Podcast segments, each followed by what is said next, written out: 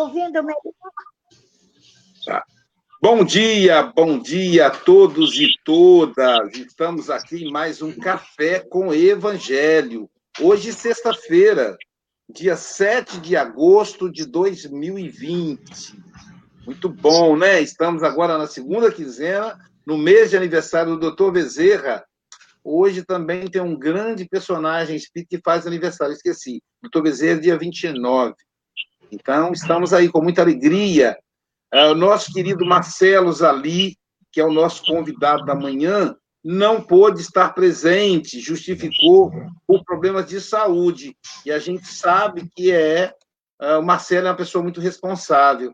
Agradecemos ao companheiro aí pela colaboração, pela participação, ele é membro da equipe e não pode estar, não pôde estar presente. Uma outra pessoa também que não pode estar presente hoje, que nunca falta, né? É o nosso querido Mogas, o nosso Chico Mogas, de Santarém, Portugal, que está em viagem da Espanha para Portugal nesse momento. Rogamos a Jesus, aos benfeitores amigos, que o protejam durante a viagem. É, mas nós temos aí, né? Temos aqui a Marcele Galvão, que é, ela reveza com o nosso querido Marcelo Zalim, né? E a Marcele, é o nome Marcele Marcelo, olha que legal. Marcele Galvão, né? Hoje está no trabalho, está no, no dia a dia dela lá, né? Que ela, apesar da, da pandemia, ela tem que a, a atividade dela é essencial. Ela trabalha na prefeitura municipal e ela tem serviços que ela precisa prestar à população. Então, ela, por isso, não está presente sempre. Também o nosso querido Adalberto, do Japão, o Adalberto está trabalhando também, prometeu-nos que a semana que vem estará aqui. Vamos torcer que ele, ele possa falar, porque agora, nesse momento, são oito horas da noite no Japão. Né? Então, ele trabalha exatamente no horário noturno, na escala. Vamos convidar, então, a Marlene para fazer a oração inicial do nosso encontro. Você, Marlene. Rogamos a Jesus que nos abençoe nesta manhã, fortalecendo nosso espírito para os embates e as lutas do dia. Fortalecidos na fé, que tenhamos a certeza do amparo divino, a luz que derrama do alto sobre toda a humanidade, iluminando as consciências e despertando-nos para o dever. Obrigada, Jesus. Permaneça conosco hoje e sempre, fortalecendo a nossa fé, dulcificando os nossos corações. Muito obrigada.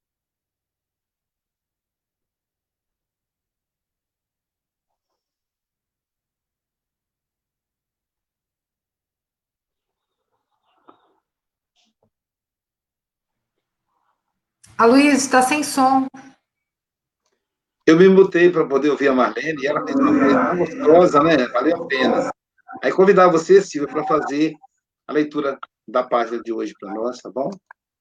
Perfeito. 116. Tá aí, 116, ouçamos. Ouçamos. Disse-lhes Abraão: eles têm Moisés e os profetas, ouçam-nos. Lucas 16, 29. A resposta de Abraão ao rico da parábola ainda é ensinamento de todos os dias no caminho comum. Inúmeras pessoas se aproximam das fontes de revelação espiritual. Entretanto, não conseguem a libertação dos laços egoísticos, de modo que vejam e ouçam qual lhes convém aos interesses essenciais. Há precisamente um século, estabeleceu-se intercâmbio mais intenso entre os dois planos, na grande movimentação do cristianismo redivivo. Contudo, há aprendizes que contemplam o céu, angustiados tão só porque nunca receberam a mensagem direta de um pai ou de um filho na experiência humana. Alguns chegam ao disparate de se desviarem da senda, alegando tais motivos. Para esses, o fenômeno e a revelação no Espiritismo evangélico são simples conjunto de inverdades, porque nada obtiveram de parentes mortos em consecutivos anos de observação. Isso, porém, não passa de consenso. Quem poderá garantir a perpetuidade dos elos frágeis das ligações terrestres? O impulso animal tem limites. Ninguém justifique a própria cegueira com a insatisfação do capricho pessoal. O mundo está repleto de mensagens e emissários há milênios. O grande problema, no entanto, não está em requisitar-se a verdade para atender ao círculo exclusivista de cada criatura, mas na deliberação de cada homem quanto a caminhar com o próprio valor na direção das realidades eternas.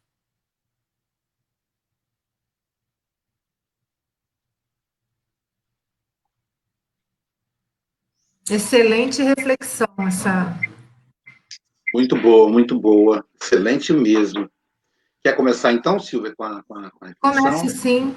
Essa lição ela faz referência à parábola do mal rico, que está no Evangelho segundo o Espiritismo, que conta que existia um homem muito rico que se vestia muito bem, um homem, né, que, é, lá no, no, Evangelho fala que se vestia de linho e púrpura, então a gente fica imaginando, né, que era um, um grande vulto aqui na terra, e na porta da casa dele vivia um, um mendigo, Lázaro, e o Lázaro tinha o corpo coberto de úlceras e ficava a pedir as migalhas que caíssem da mesa desse homem rico.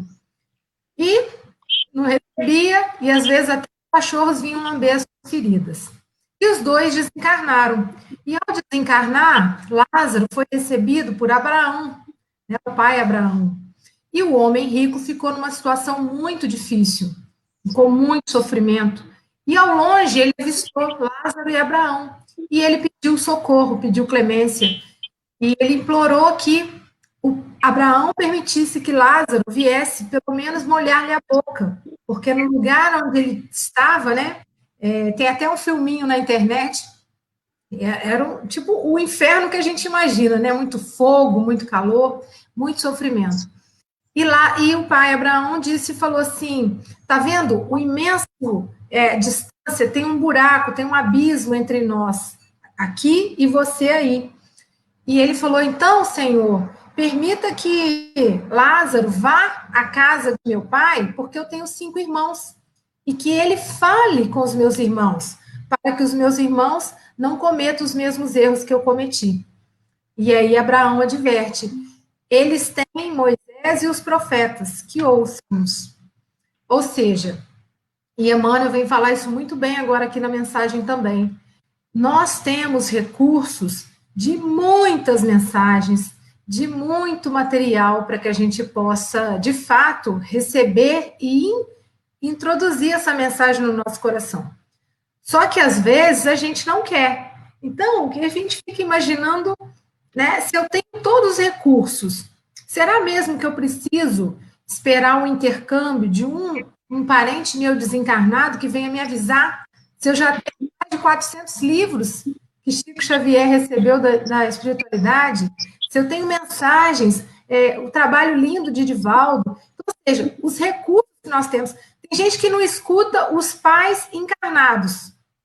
E aí, quando o pai desencarna, fica querendo uma mensagem, né? Então tem gente que passa, ah, fiquei de mal, estou desesperado querendo uma mensagem do meu pai, que meu pai desencarnou, mas eu não conversava com ele há 20 anos.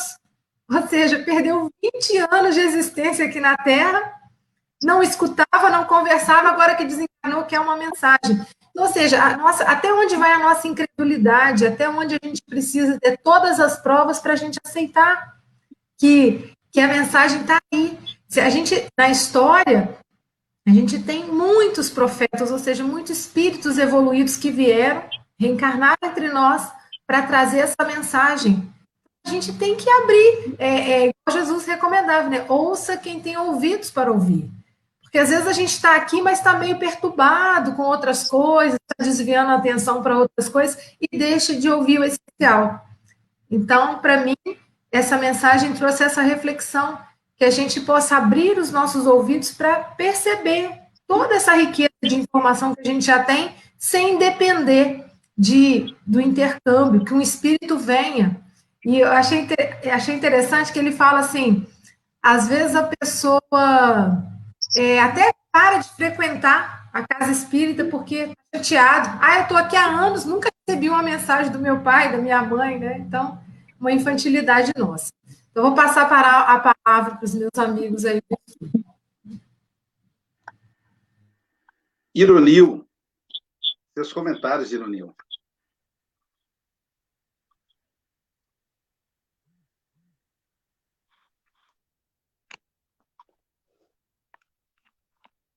Fone. Bom dia para todos.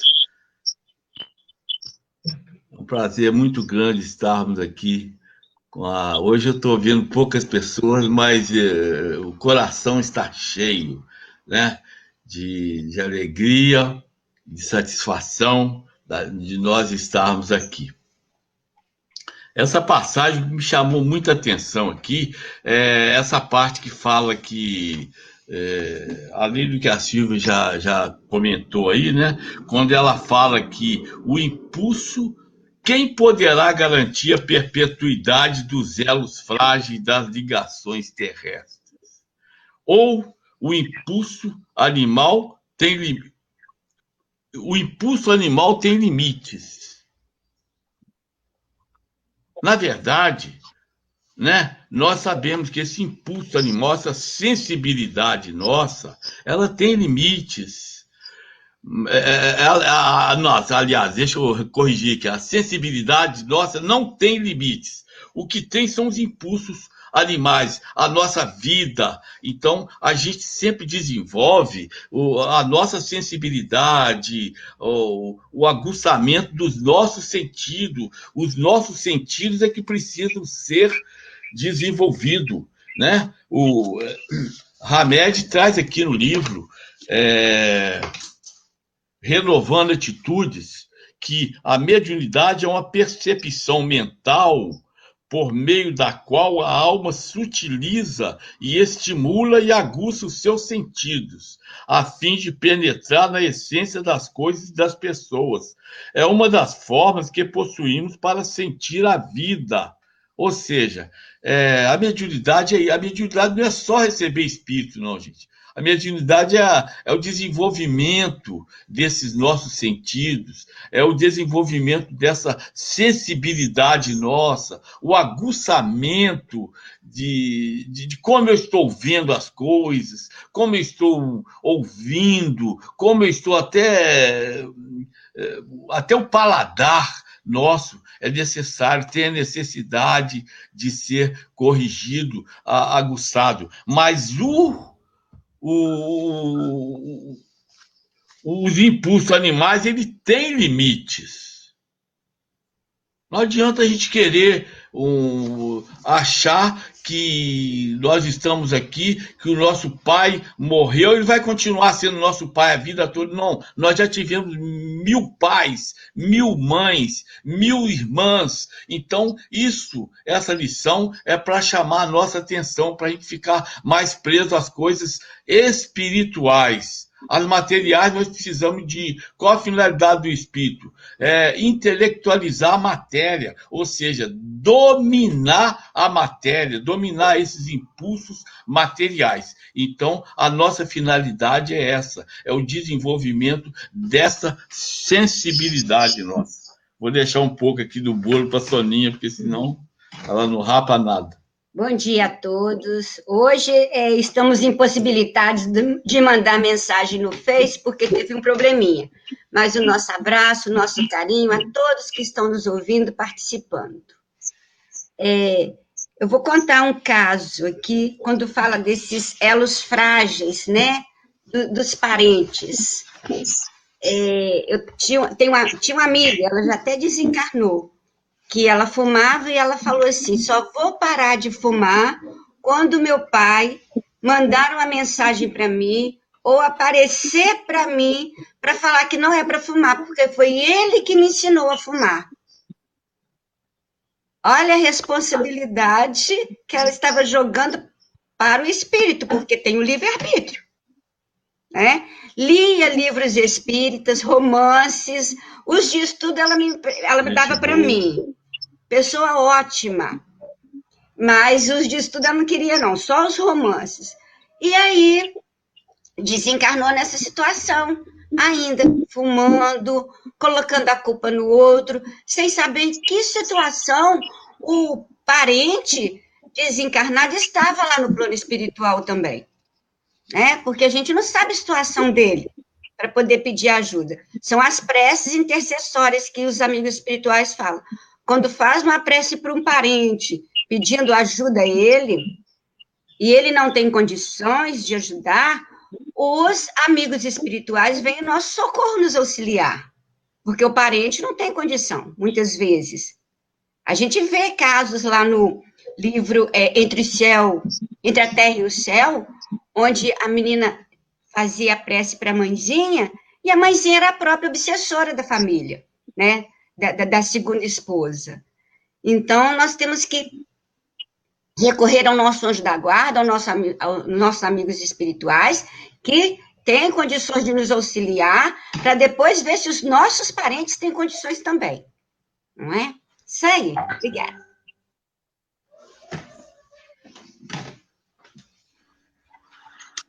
Marlene.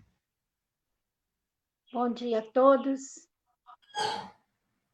Essa passagem tão, tão rica, né? O rico e Lázaro e o pobre. É, é tão profundo quando a gente imagina a condição que Deus nos permite de estarmos aqui na Terra.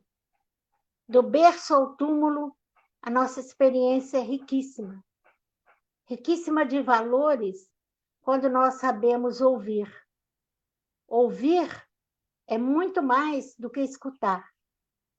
E é uma, uma, um dos sentidos que qualquer um que tape os ouvidos, ele continua a escutar.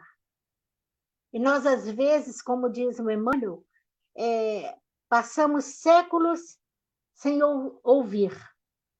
Não processamos os ensinamentos que os espíritos amigos nos orientam. E a gente vai caminhando na terra com os ouvidos, fazendo ouvidos moucos.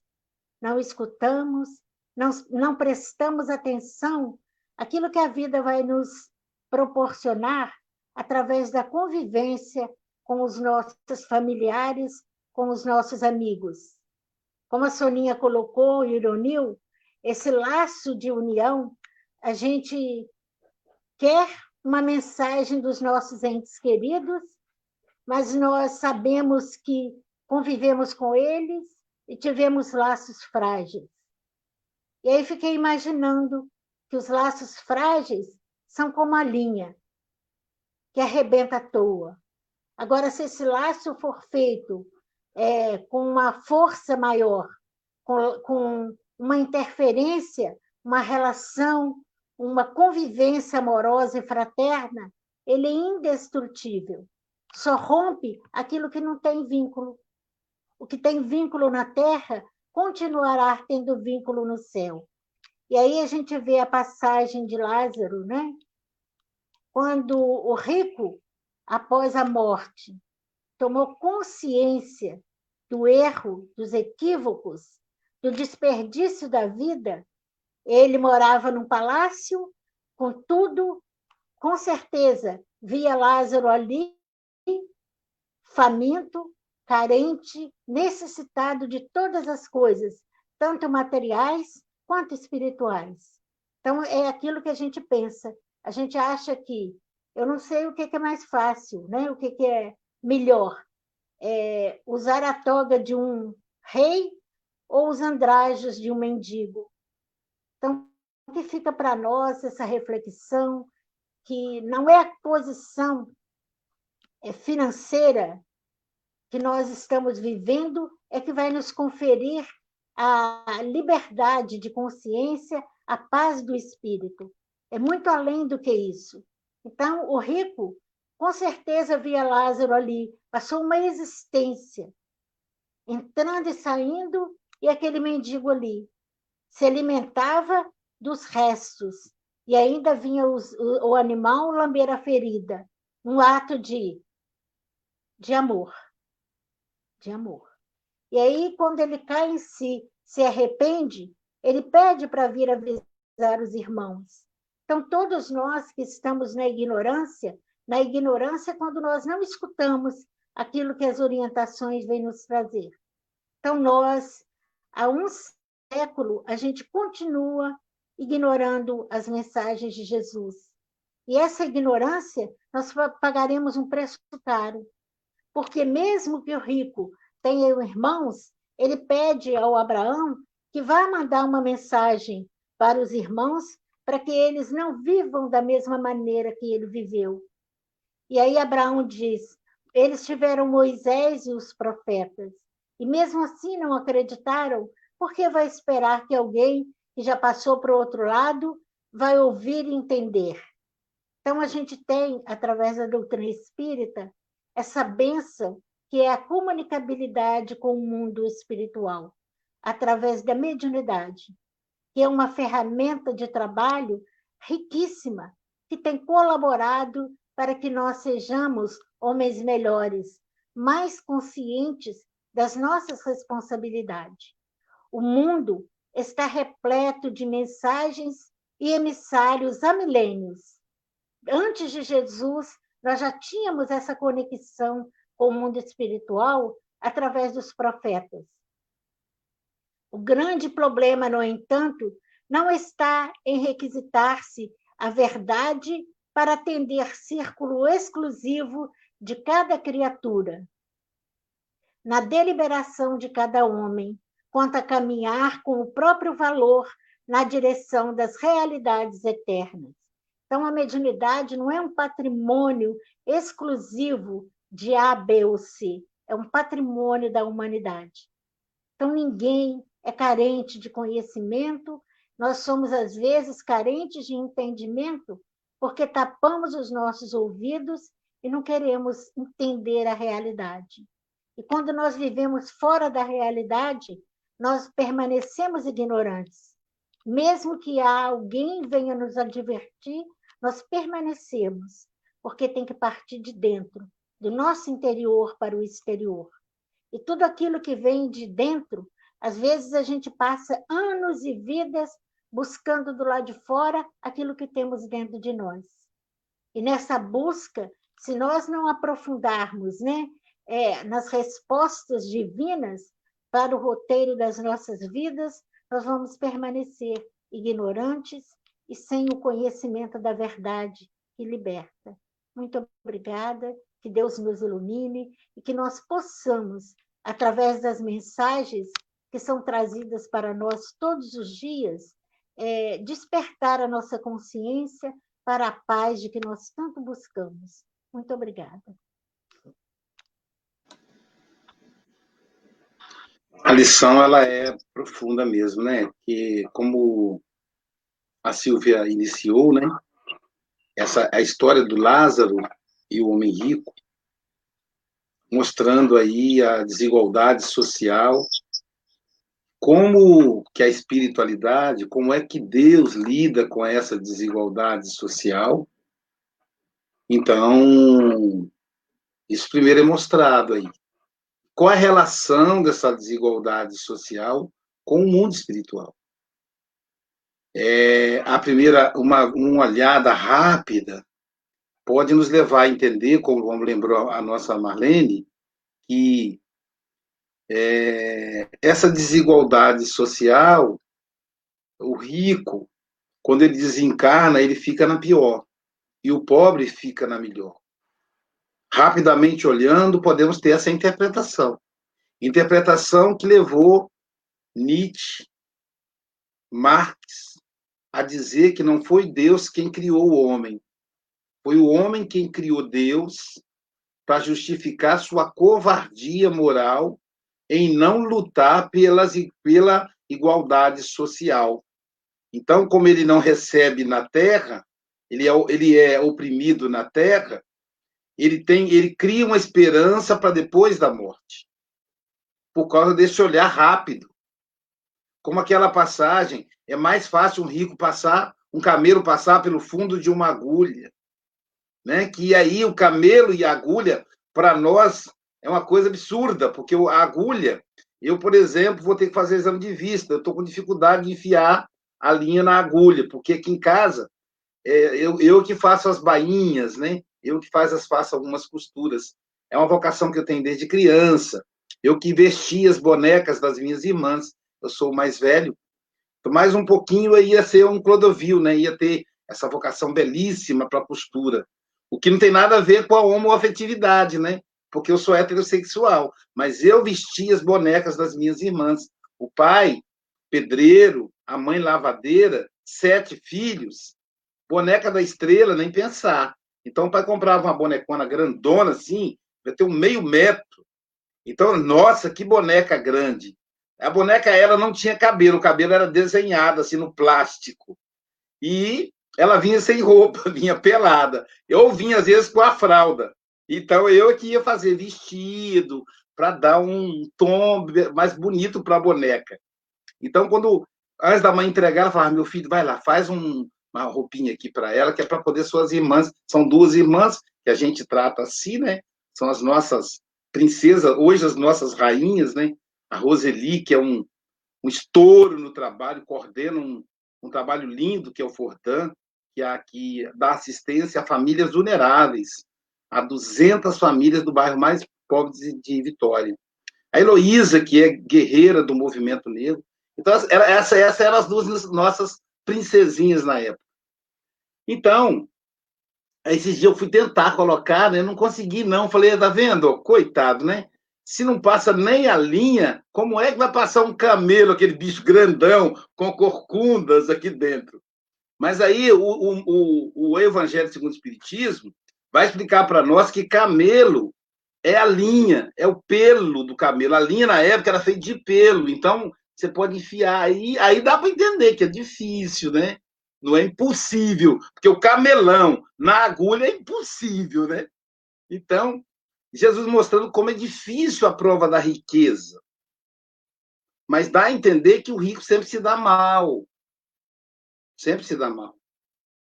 E isso é, uma, é, uma, é um equívoco. Porque, como disse a Marlene, a questão não é a riqueza ou a pobreza. Tem pobre que apronta pra caramba, que às vezes se envolve no crime, justificando a pobreza. A questão aí é a moral. É o que eu faço com a riqueza. Né? Nós estudamos a edição 110, 111, que falava da, do, uso, do uso da riqueza material, que vem da injustiça. Então, uh, mostra essa desigualdade, né? E aí o Lázaro, que era o, o mendigo aqui, era no reino dos céus um cara que tá, no, tá bem, tá bem na pinta, na fita, né? Então, Lázaro, você joga só uma gotinha para mim aí, meu amigo. Eu tô queimando aqui no inferno. Que inferno é esse? A ironia lembra, né? Que inferno é esse? É o inferno da consciência.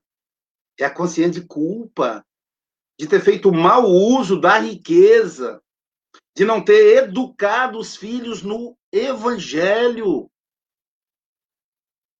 Começamos hoje o nosso bate-papo com a Silvia, elogiando a Ana Luísa, minha caçula. O Vitor, que é meu braço direito aqui no Café com o Evangelho. Quer dizer, mas, mas de onde que vem isso? A minha foi evangelizadora deles. Da evangelização, tiveram berço, não é berço, né? é berço moral. Agora, por exemplo, Sócrates, a, Viviane, é tanto que a gente até esquece, a Bárbara, já estão casados. Agora é com eles. É claro que de vez em quando eles telefonam, né? Pedem conselho. É, é, o filho, depois que fica adulto, ele não quer pedir muito conselho, né? Pede conselho. Aí eu digo assim: você já conhece o caminho. O Sócrates, por exemplo, deve estar tá, tá assistindo o Café com o Evangelho, assiste todos os dias. Você conhece o caminho, meu filho, minha filha. Agora é só trilhar. Você não pode alegar ignorância, não. A evangelização, querendo ou não gostando, você tinha que ir. Agora é adulto, não pode mais, né? E aí a gente vai percebendo isso. Quer dizer, o, o, o rico estava no inferno, mas não é inferno geográfico. É o inferno psíquico. É a culpa. Igual aquela, aquela filha que diz, como diz a Soninha, eu só vou parar de fumar se meu pai me apareceu, que foi ele que me ensinou. Quer dizer, ela quer amplificar a culpa do pai. Não, isso é um problema dela. O pai, se tiver culpa, aí é uma questão dele. Mas olha como é que é isso. Além da culpa íntima, pessoas externas querem ampliá-la em nós. Então, vigiemos para a gente não cair no inferno psíquico. Que aí vai, ele parece eterno. Não permitamos que os outros nos levem para lá. E se a gente caiu por nossa própria escolha, que a gente saia. A culpa não é boa, companheira. Não é.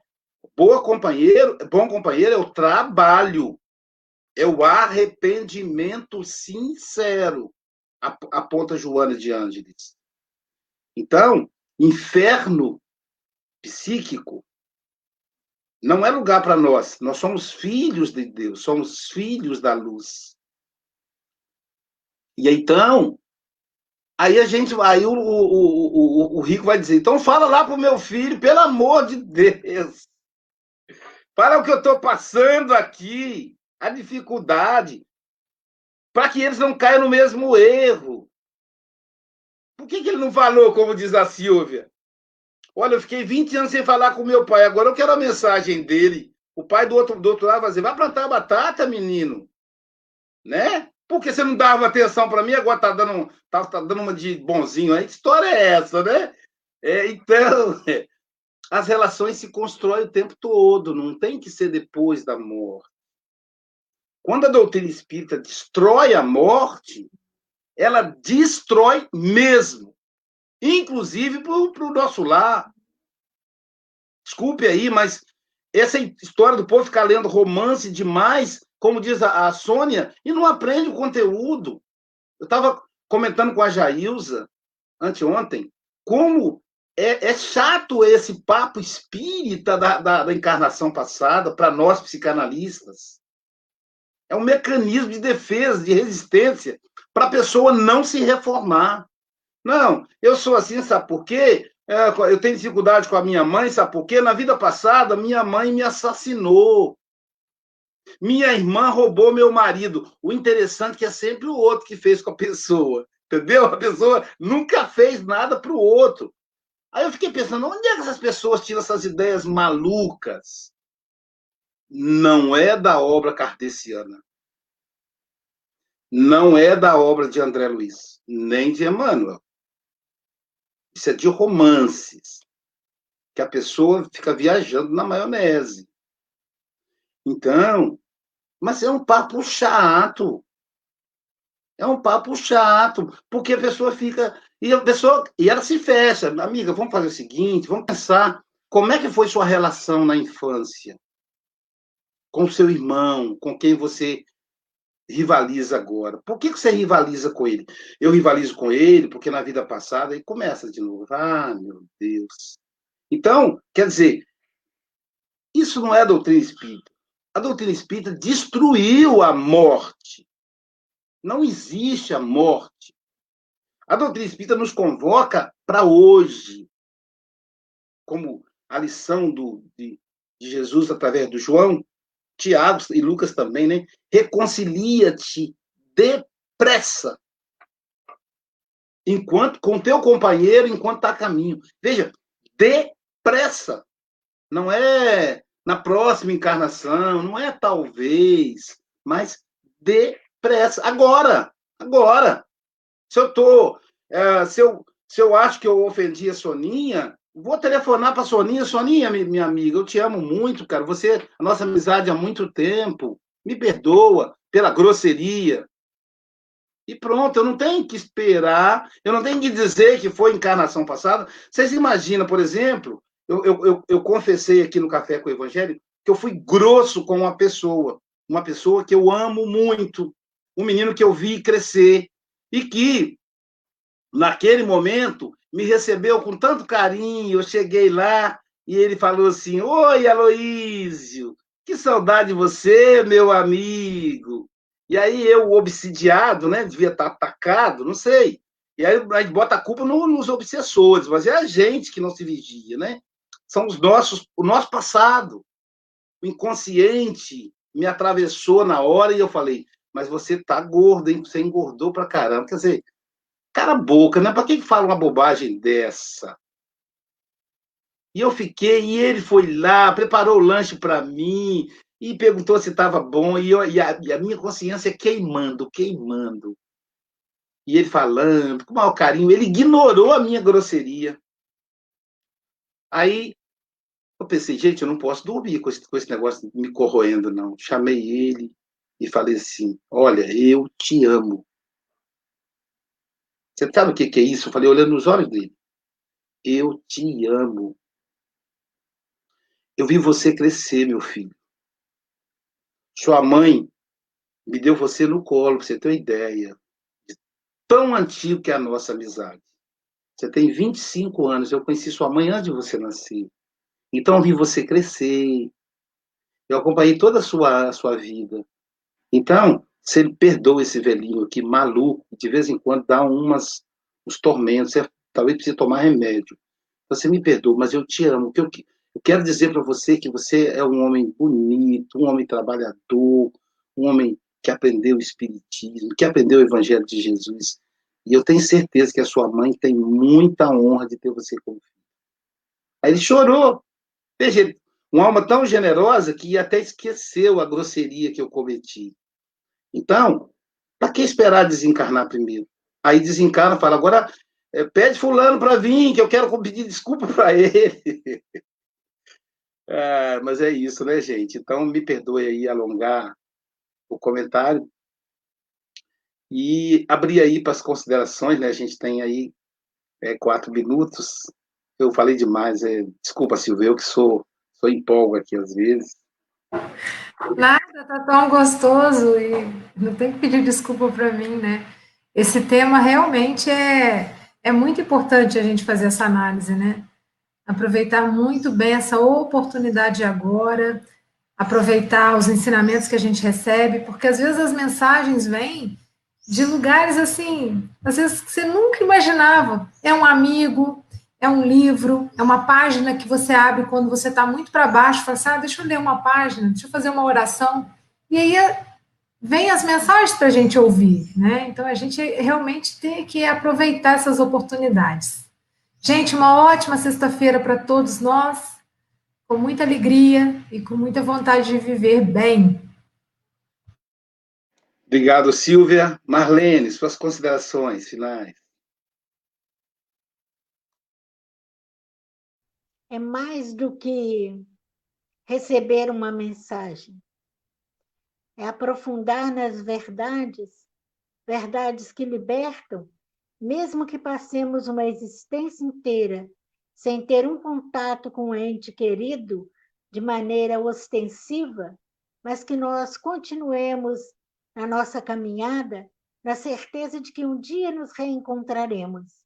Nunca deixamos afetos nem desafetos sem que venhamos a reencontrá-los no caminho. Então, por isso, a importância dessa reconciliação urgente com os nossos adversários. E o primeiro adversário que nós temos, na verdade, somos nós mesmos. Essa reconciliação conosco nos abre para a reconciliação com o outro. Muita paz. Ironio. É... Jesus, quando chegou no mundo, gente, perguntaram a ele o que, que você veio fazer aqui, um dos fariseus ele falou assim: Eu vim implantar o reino de Deus na terra. Jesus veio trazer para nós o Evangelho, essa boa nova, essa novidade, essa coisa maravilhosa que a gente não tem nem palavras para dizer. Então, é, ele trouxe o melhoramento e continua né, nos enviou agora também essa, esse consolador que ele prometeu e cumpriu. Então, ele já fez tudo da parte dele, continua fazendo por nós, que nós possamos levar esses ensinos cada vez mais na cabeceira das nossas camas e buscarmos essa reforma íntima em nós, que é difícil, mas é porque é difícil porque é boa demais da conta. Que Jesus possa nos abençoar para a gente continuar firme aí. É o Espiritismo, conforme o Luiz falou, é que traz para nós as verdades. Então vamos abraçá-las. Fique com Deus, uma ótima sexta-feira e até amanhã, né? Amanhã, se Deus quiser, nós estaremos firmes. E não nos esqueçamos, né, na nossa caminhada evolutiva, que muitos desses, alguns, né, destes mendigos que encontramos pelo, pelo caminho, são espíritos evoluídos que pediram para vir nesta condição.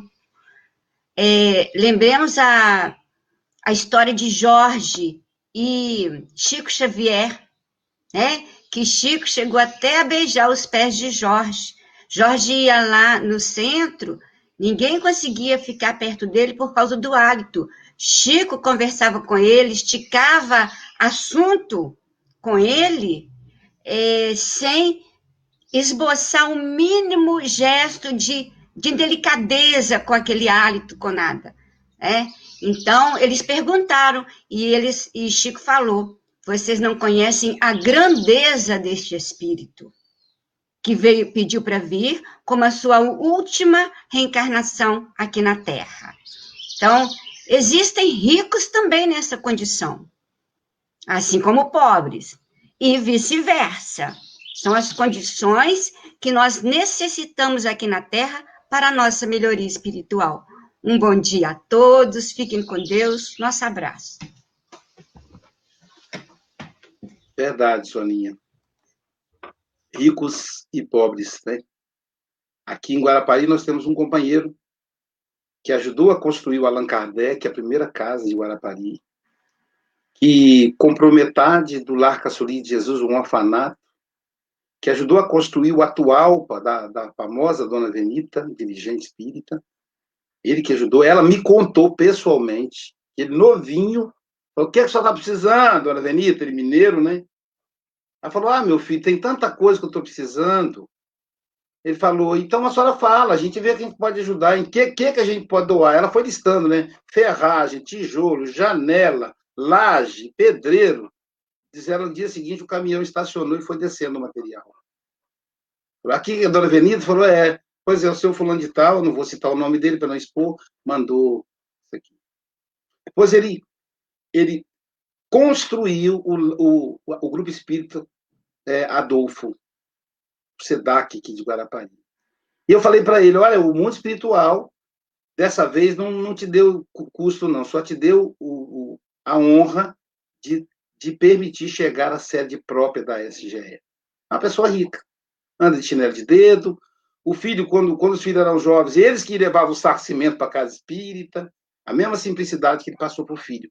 Então anda sem segurança, caminha pela cidade, ninguém nem imagina que ele é rico, com uma experiência fantástica de amor. Não é liderança espírita, é um trabalho espírita anônimo, mas que tem essa, essa questão. E do outro lado, o próprio Chico, né? Estava com um grupo de pessoas, isso quem contou foi o, o, o que vivenciou essa história, e de repente o Chico abandonou as pessoas, tudo gente rica estava com ele. Ele abandonou as pessoas e atravessou a rua. Do outro lado, um homem preto puxando uma carroça de reciclados, descalço. O Chico parou, conversou um pouquinho com o homem, ajoelhou-se e beijou os pés do homem, do homem lixeiro, como nós chamamos, o negro, que todo mundo, a, a grande maioria expressa por causa da cor, principalmente quando faz trabalho né, inferior. E aí perguntaram a ele, quem é Chico? É seu amigo? Ele falou, não, eu não conhecia, não. Eu só identifiquei pela luz. Olha isso. Aí eu falei, o que, que você foi falar com ele? Eu fui agradecer por ele passar na Terra. É uma estrela. Só o fato dele passar aqui, ele deixa uma iluminação absurda para todos nós. Era o lixeiro, era o carroceiro, era o cara que. O cavalo sem rabo, que eles chamam, né? O homem que puxa a carroça. Os espíritos iluminados não se impressionam com dinheiro. Às vezes têm-os nas mãos e utilizam para o bem, às vezes não têm. Então, que o Mestre Jesus nos abençoe nessa, nessa sexta-feira. Não é o último dia da semana, é amanhã, mas ele já entra no clima, né? E falando dessa comunicação com o mundo espiritual, como diz a Silvia, ouçamos as vozes do céu na, na mensagem, no amigo que fala. Não é preciso que a pessoa se faça é, material na nossa, na nossa frente. E aí a gente, então, encerra o nosso encontro com a, os nossos queridos, a dupla, né, que, aliás, amanhã vai ter uma live, acho que amanhã e domingo, em parceria com os amigos da Luz. Vamos, vamos compartilhar aqui no nosso canal. A dupla Tim e Vanessa falando dos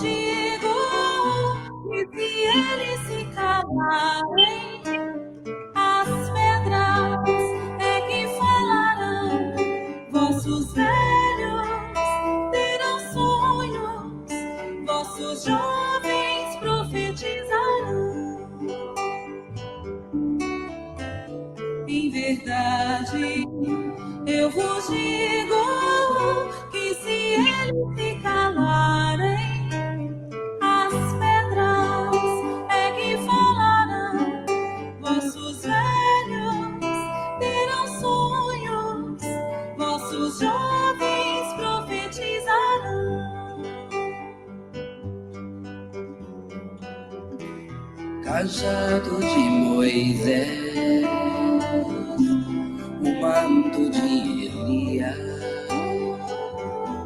escada de Jacó, as visões de Jeremias. Hoje médiums, antes profetas, faculdades não mais ocultas. Quantos falam, quantos sentem, quantos ouvem, quantas línguas. Em verdade, eu vos digo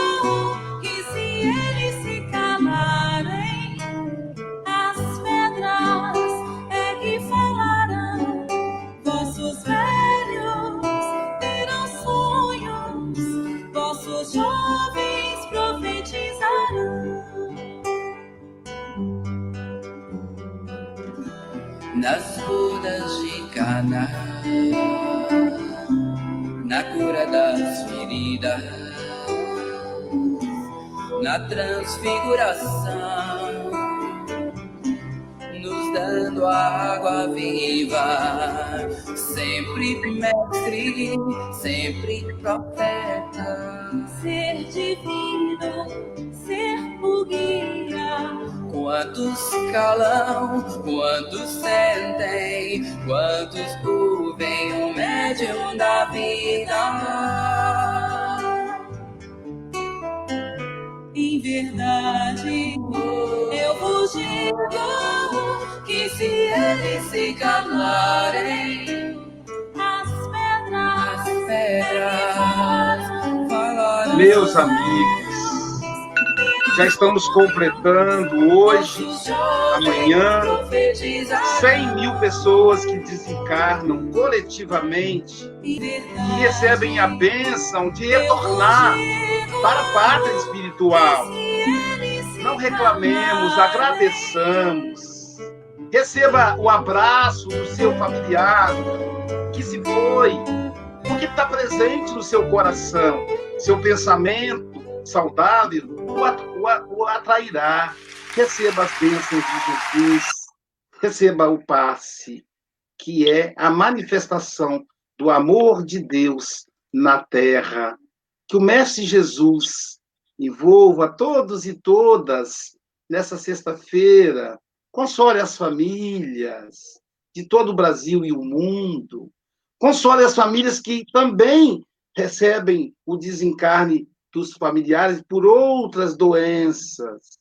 Mas saibam, a vida é uma benção. E retornar para a parte espiritual é ter a certeza de que cumpriu bem essa oportunidade. Mas nós permanecemos vivos. Não precisamos necessariamente de uma comunicação mediúnica.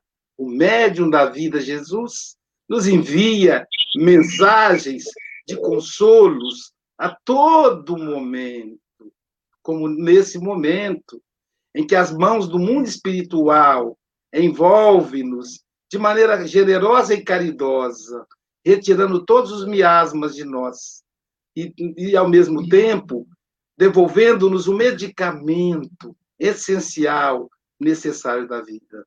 Bom dia, muita paz a todos, Jesus nos abençoe.